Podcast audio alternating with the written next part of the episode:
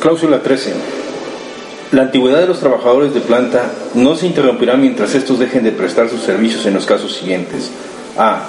Cuando desempeñen puestos de funcionarios sindicales en los comités ejecutivo general o locales, en los consejos de vigilancia general o locales, en las comisiones de honor y justicia y de consejeros sindicales, así como a tres elementos por sección designados por el Comité Ejecutivo General del STPRM.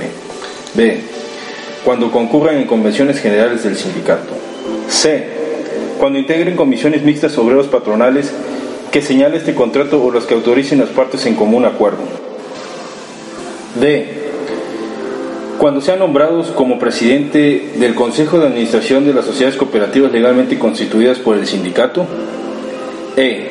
Cuando disfruten de los términos de espera a quien se refiere las cláusulas 122, 123 y permisos de la 147. F.